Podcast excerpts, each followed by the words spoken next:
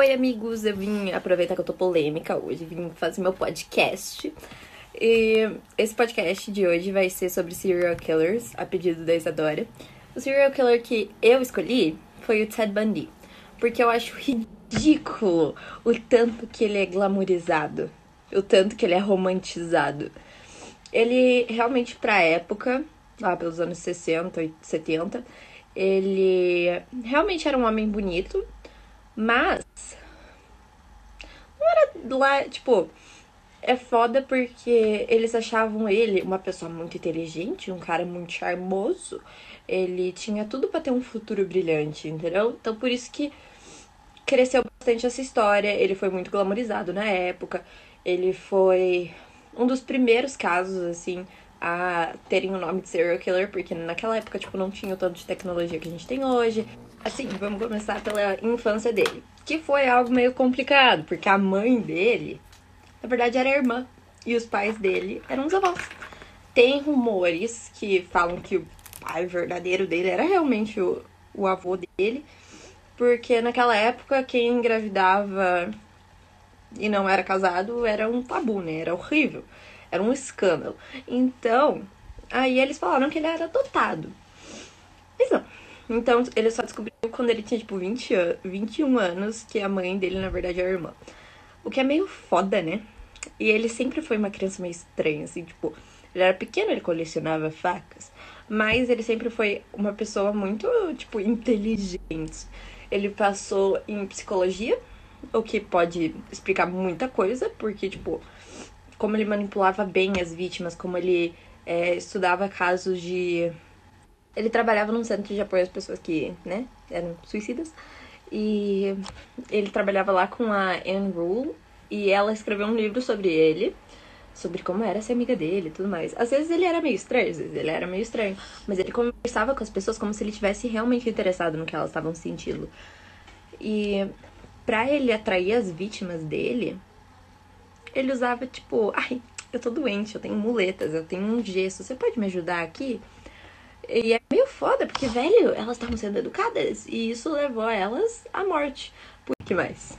Ah, ele teve duas namoradas, a Diane, que ele tratava mais como, como, tipo, ai, ela tem tudo que eu queria ter de...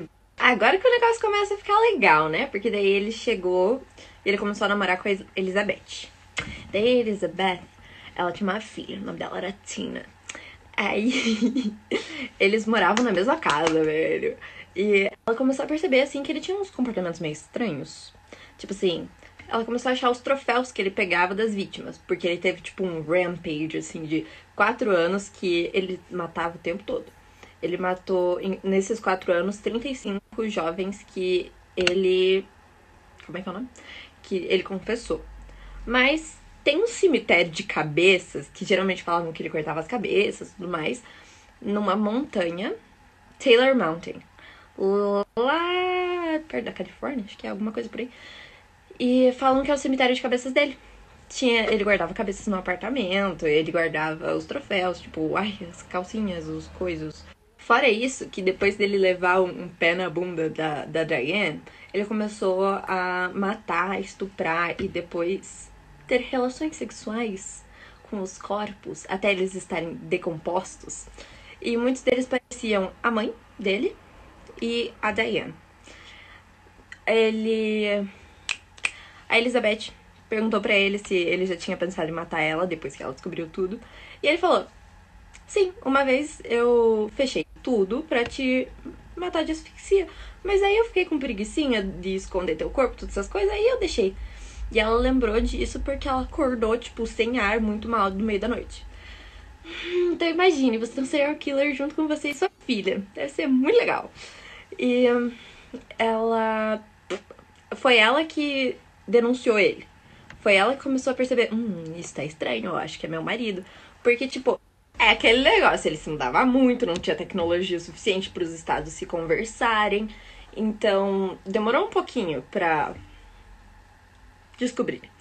Mas ele sempre trocava de aparência, tudo mais, né? Aquele negócio bem Criminal Mind Serial Killer. Aí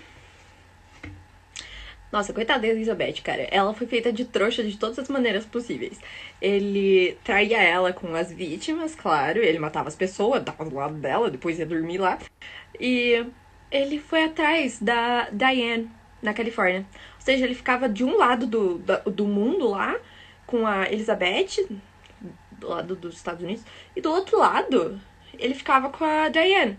Mas ele só ficou com a Diane pra poder dar um pé na bunda dela e, tipo, dar o troco na mesma moeda, sabe? Ai, ai. um, que mais? Peraí, gente, deixa eu pensar. Quando ele foi pego, assim, ele escapou duas vezes. Ele negou tudo tal. E quando foi o julgamento dele, ele foi o seu próprio advogado. Foi o primeiro julgamento que foi televisionado. Ou seja, ele se aproveitou disso demais, porque ele era extremamente narcisista, né? Filho da puta. Aí ele pediu a Carol em casamento no no julgamento dele. O que eu achei ridículo, mas ok, né? Aí, meu Deus, pra ter visitas conjugais com a Carol. E agora ele tem uma filha chamada Rose. A Carol não acreditava que ele era culpado. E no julgamento dele, o juiz estava quase abraçando ele, mas falou: Você é culpado, mas você se defendeu muito bem. Só que era ridículo ele revivendo aqueles momentos e perguntando assim, ai, os detalhes no, no julgamento.